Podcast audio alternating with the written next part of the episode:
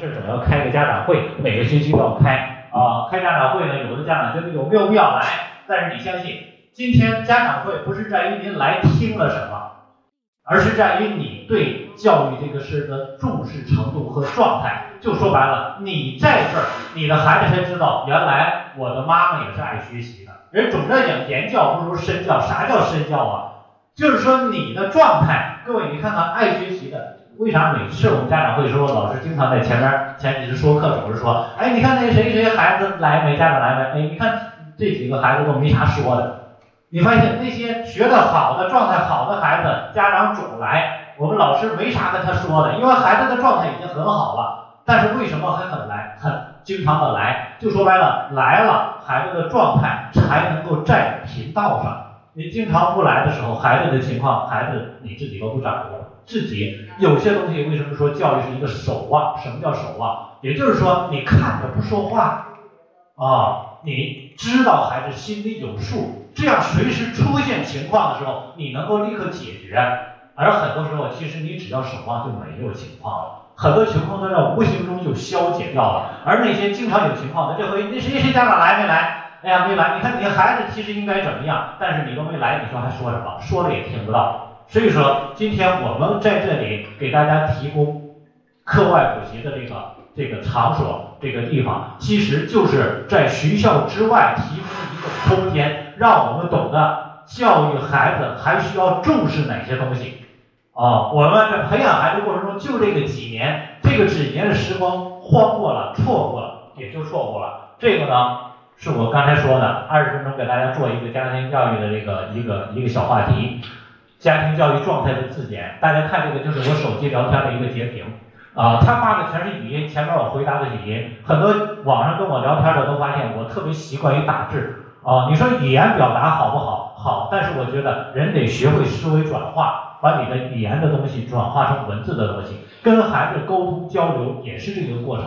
你的语言表达能力、文字整理能力，决定你孩子受什么样的一个影响。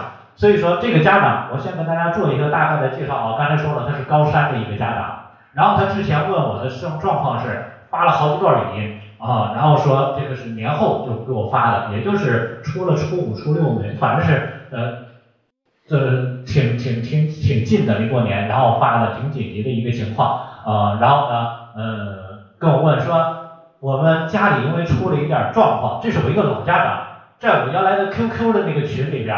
然后单独又找我来去聊的，加的我这个好友，然后说那个那个我们家里出了一点状况，所以说导致了我没有精力陪孩子，我天天得陪着这个我们家里那个病人啊，然后我我从来不问其他的事情，其实说也没有精力问啊，针对家里什么其他情况我也不问，所以他就介绍他这个，然后说导致我们孩子我没有精力管他，于是我把一个手机留给了他。大家知道大概情况啊，高三的学生，然后之前他基本上我全都管着他接触不到手机，因为每天我给他做饭、接送或者怎么样的男孩，然后呢这回呢因为自己精力不够了，没办法把手机留给他，天天上下上学下学啊，或者是沟通啊，留他一个手机，孩子过了两个月之后发现在玩游戏。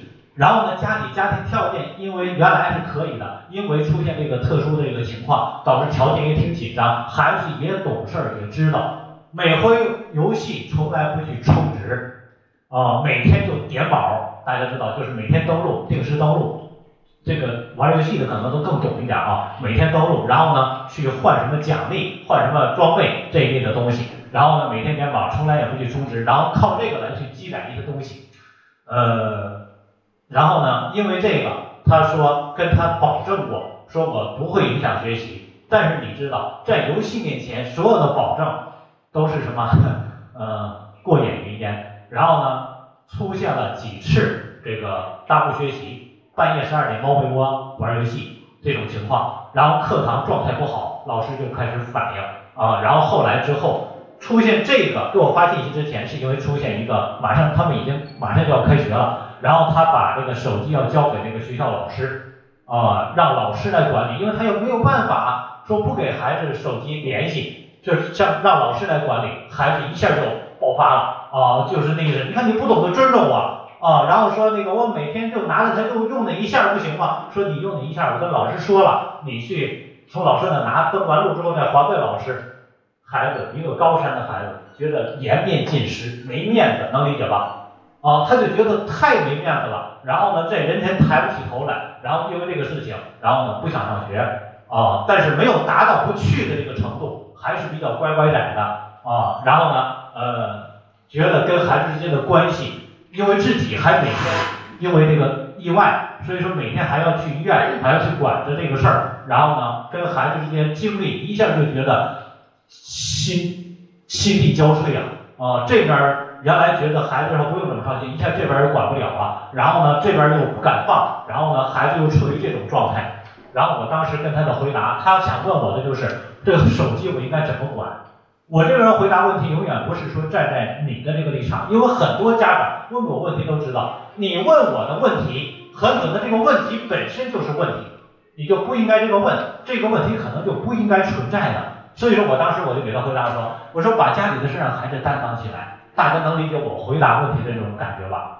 啊，你看你都忙成这样了，天天还要呵护孩子，这就是我们前段时间网络上说的，中国最近培养出了很多穷的富二代。你家里都穷成那样了，天天还把孩子当公子一样养着呢，他喝着你的血，然后呢，天天还在去什么去潇洒去自在。各位有没有看前前几年的新闻，对吧？这个扫卫生的环卫工人到超市里边给。商场里边给闺女跪下，啊，就别买那个手机了。各位，五六千的苹果，对吧？每个月挣个一千多块钱，生活还成问题呢。闺女要要要过这样的生活，这就是我们家长呵护出来的。所以说，把家里的事情让孩子担当起来，可以不学习，可以不成人。你没有这个能力，你就不要走这条路，也可以。你学的那么高，最后学完之后，大学毕业回在家里面去吃父母的，有用吗？培养出一个废材有用吗？对吧？这些都不可以，但是你相信，耽误的学习学业会让孩子的人生走得更高，让他经历一点磨难。很多家长也特别怕孩子什么承受点磨难，特别怕他什么有什么这个失误的地方摔跟头。每个人都是从跟头中长起来的啊，所以说曾经小品里面说过什么啊，错了改呀，改完再办，办完再改，人生就是这么走过来的。你都没犯过错误。从小没犯过，没吃过亏，长大吃不起亏，啊，这就是说很多的成人之后为什么说，你看那个人脸可小了啊，就是说这个小脸儿亲家似的，对吧？说一句话，脸就承受不住了。你看为什么前几年的时候，我们应聘来这应聘的老师，有的九零后，对吧？没整受累，没怎么样的，不来了。哎，我们打电话说你怎么没来呢？我不上了呀。哎，我说你没跟我说呀，我都不上了，我还跟你说，各位。来上班的人，我还得得像哄婴儿一样，不上班了，说都不说。我们说这是什么状态呀？我真是受不了！是不是这样的？为什么呀？他还是出于孩子的心。所以为什么前几年出了一本书叫什么巨婴式的那叫什么巨婴，对吧？成人巨婴，那本书后后来成为禁禁书啊。后来又又很多人又在给翻出来。那本书其实很早我就看过，书发行的时候我翻了翻里面的东西，其实就是一个概念。但是这个概念却影响了很多人。有些的东西，就像今天刚才李老师说的，对吧李老师说的一样啊，你这个这么笨呢？你的定义决定他就会成为这样的人。所以说，巨婴国这本书出来之后，导致全民巨婴。为什么？因为你在去照这个去对应。当抑郁症这个词儿出来之后，导致很多人都让自己什么？照着这个标准来，哎，你看我是不是有点抑郁了？哎呀，抑郁除了说心情不好、不想跟人交流之外，他还会想自杀。哎呀，就是活的没啥意思。他会去什么？照着这个标准去走。各位你知道吧？所以很多的概念、专业概念的普及，并不是福利，反而是一种噩梦。很多人没有明白这个道理。所以说，巨婴国被禁，并不是书什么样，它这个专业书籍很好，但是全民普及的时候，全民巨婴。就是这样的哦，所以说今天学会学业会让孩子人生走得更高。你耽误的这些东西没问题，人生路长着呢，不是说今天你一定在每一个节点都走好，没有那样的啊。你的失误才会让孩子有机会独立和成长。家长过于完备、过于呵护、过于完美，哎呀，那个孩子从来就脱不了壳。啊，他就生活在温室中，退让和溺爱只会养出寄生虫来。你看家长这个，你看孩子这样了，我是不是他在考虑的是什么？我是不是应该从班主任那把手机要回来，再给到孩子？他是不是想我是要把退让？但好在一点是什么？他还知道找一找三年前他进的这个教育群里边的我 啊，所以说你发现他最后想一想，可能觉得有点不对啊，然后到底要不要这样去做呀？我是不是要继续念呢？再多的知识，再高的学历也没用，因为高学历的、高知识的人多了，但是真正能有担当的太少了啊。我只是节选了几个图片啊，这边呢是接着的，这个是前面他又问了我一些话啊，然后我跟他说的是家长的这种状态，我就说你看接纳、支持、欣赏，让家成为温馨的港湾。很多家长专门想教育，这就是为什么我说专业事交交给专业的人。有的家长在家里，哎呀，我是老师，你得听我的啊，然后他就当不了妈了，当不了爸了。因为什么？他你要让他听你的，同时，那我到底应不应该找你撒娇呢？我遇到挫折，我要不要跟你说呢？如果说，你会不会批评我呀？角色混淆了。所以说，你要首先知道一点，在家里，你最基本的身份是什么？家长，你是父母哦，父母才是根儿，家长是之外的，长就好像是官儿了。啊，管着点儿，你是一个身份多角色的，但是首先你要接纳、支持、欣赏啊，你要接纳孩子是什么样的，为什么孩子是现在这个样子的，对吧？那是因为你培养出来的。你要支持孩子，孩子现在外面竞争那么激烈，你经常在说，你看我天天给你操碎心了，你知道吗？孩子也操碎心了，我咋才能够让父母理解我呀？孩子也已经够心碎了吧，对吧？学会欣赏孩子，在外面竞争这么激烈，孩子本身学的可能就不见得很好，老师就天天已经没有机会去看你孩子一眼了，天天同学之间也可能不见得很欣赏他。各位，咱们也不欣赏，那孩子岂不是一无是处吗？那孩子的心里面有没有这种热烈的火苗啊？没了，很多都给浇灭了啊。所以说。让家成为温馨的港湾，他心里有底，被接纳，不纵容。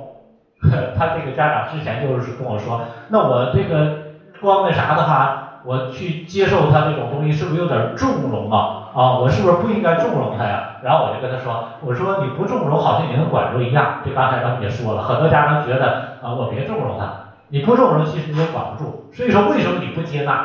因为你觉得孩子不应该这样。不应该这样，你能管得了吗？管不了，那你就接纳吧。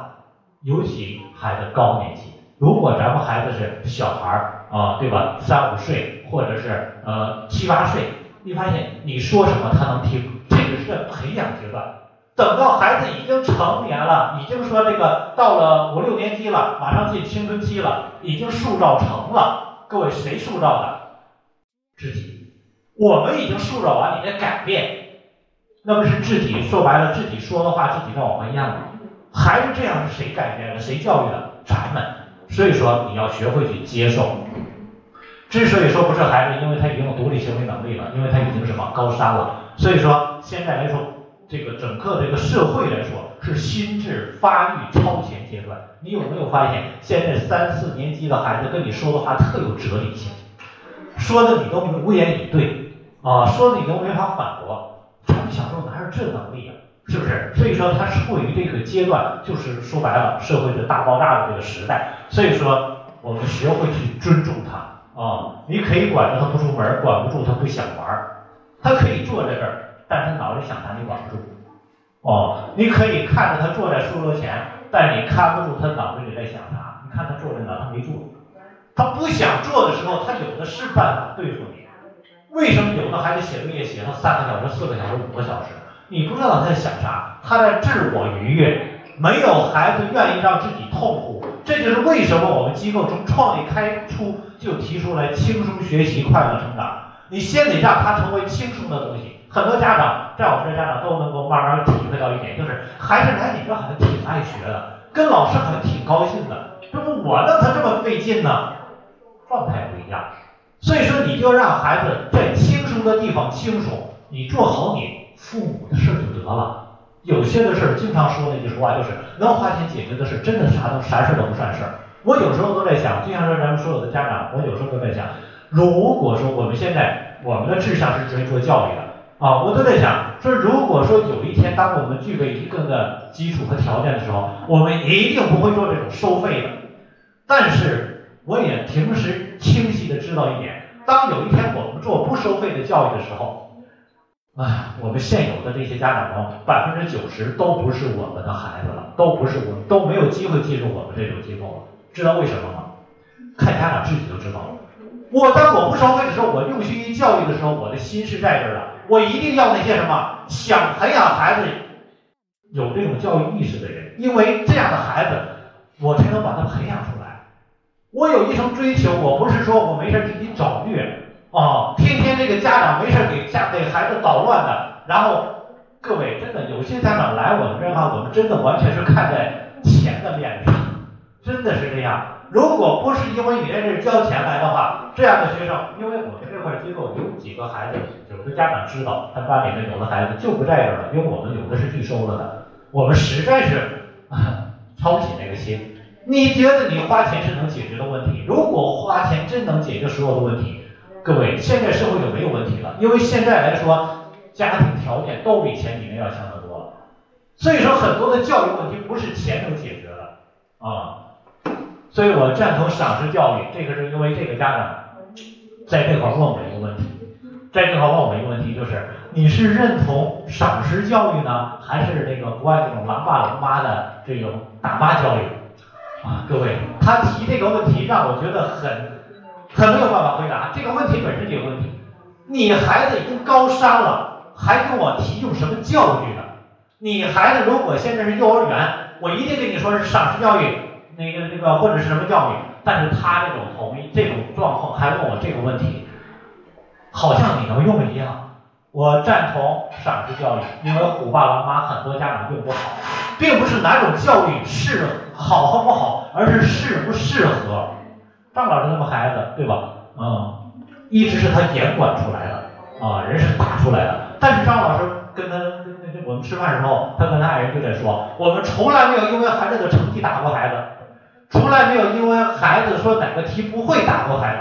各位，咱们是什么时候因为什么啊？他说每次都是因为孩子的习惯或者孩子的态度去管孩子，这就是差别。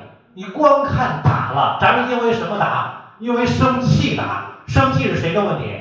自己的问题。生气时候你应该拿棍子打自己，你为什么打孩子呢？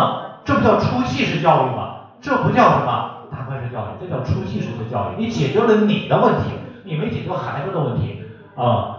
一种意识形态造就一类孩子，所以说为什么社会上孩子千奇百怪，成年之后让孩子能健康成长，就是最重要的标杆。哪种教育方式都行，你培养的出来就行，对吧？啊。你哪种都不适合，为什么？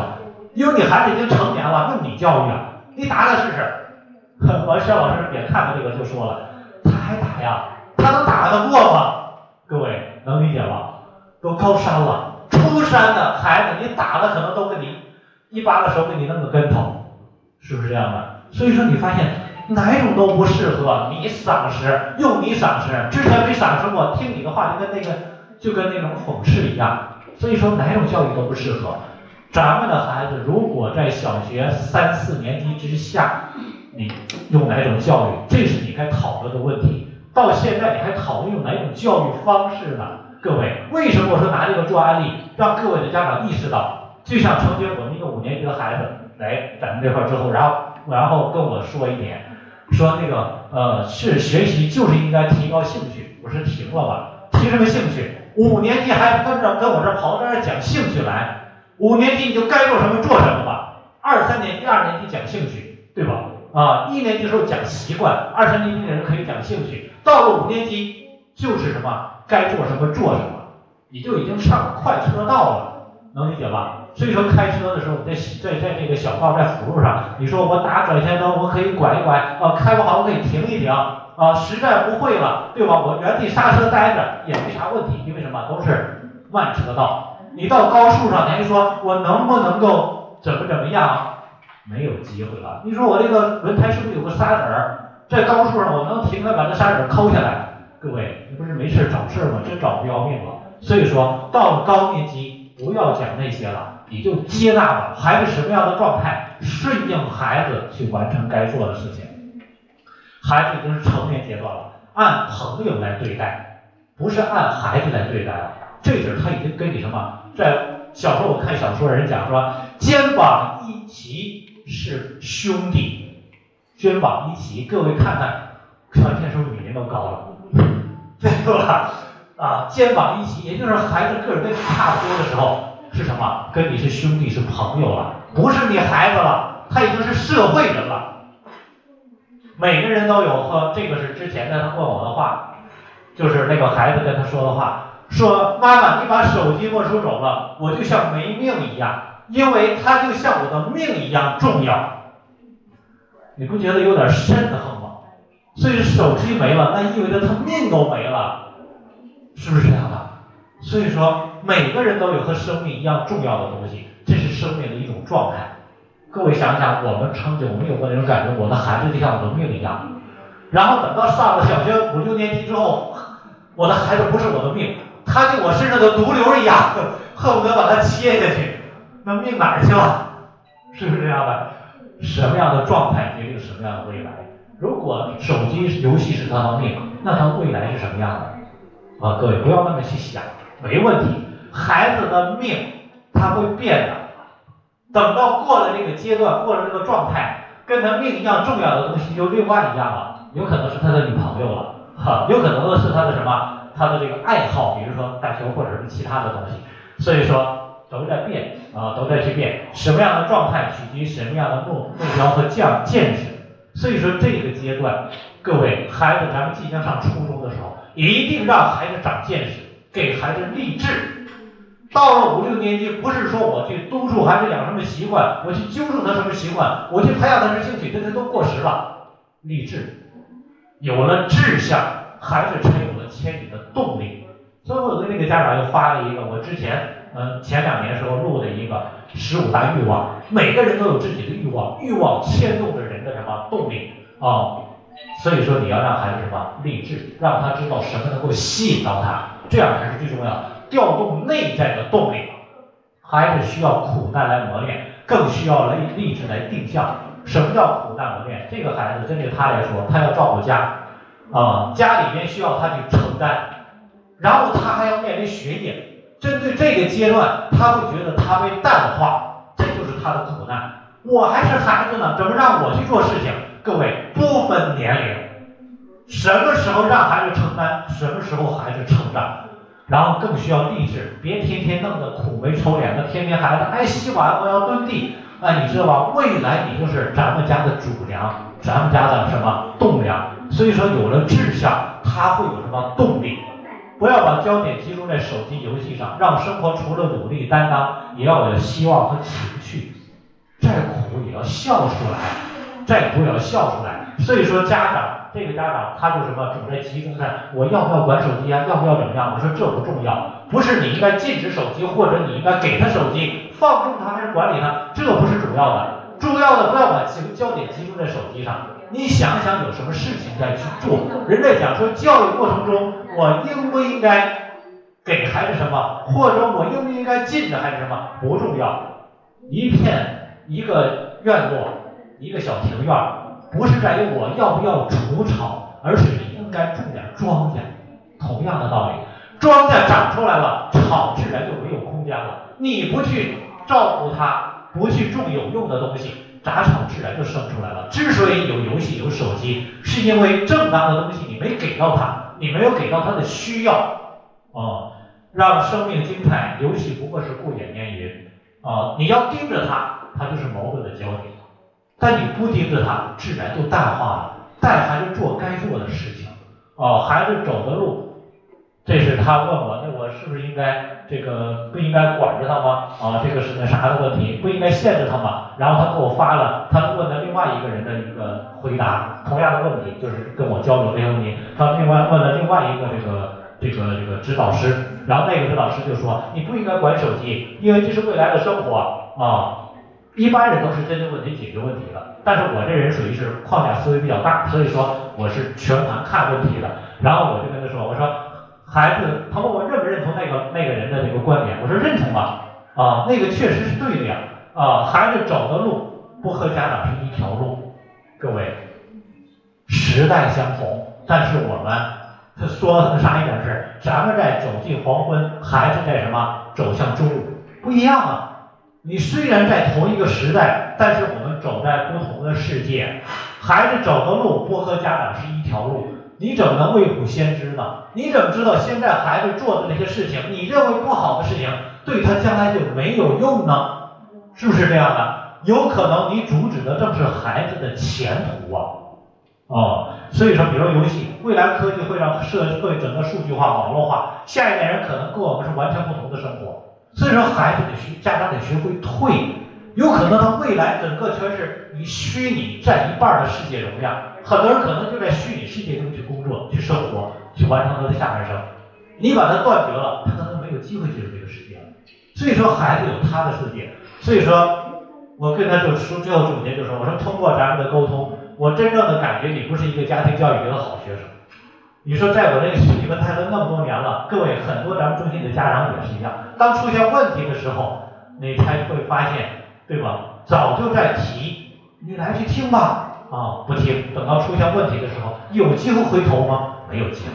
用心在个人提高上吧。孩子需要一个妈妈，不是一个挑剔捣乱的家长。啊，天天没事找孩子的事儿。各位，咱们孩子也是一样，咱们孩子一样，你看很多的家长陪着孩子一点点长得都这么高这么大了，已经成人了，享受这个成果，让孩子跟我们在一块儿感觉到。我们是幸福的，我跟你在一块儿特别幸福，各位，我跟孩子在一块儿特别幸福，这种感觉是孩子人生路上最大的助力，啊，他愿意为这种感觉为家庭去努力，为社会去做贡献，所以二十多分钟超时了啊，嗯，大家理解这一个短短的这个案例，大家理解能够。回去自我检验一下，看看我们哪块出现问题，马上去做，别等过后了，等到高三了，你再问我这问题，那你说我解决他问题了吗？根本没解决，能解决吗？其实这个问题本身就不是问题，孩子该适应他能适应，只不过家长有问题，能理解吧？啊，咱们新学期开始了，马上大家加油，该对吧？做好后勤，该哄孩子哄孩子。需要学习的问题送到这里来，老师来给我们解决，做好配合，一起走好学习的这段路，让孩子能够正正确的成人就好了，好吧？啊，咱们就这样啊。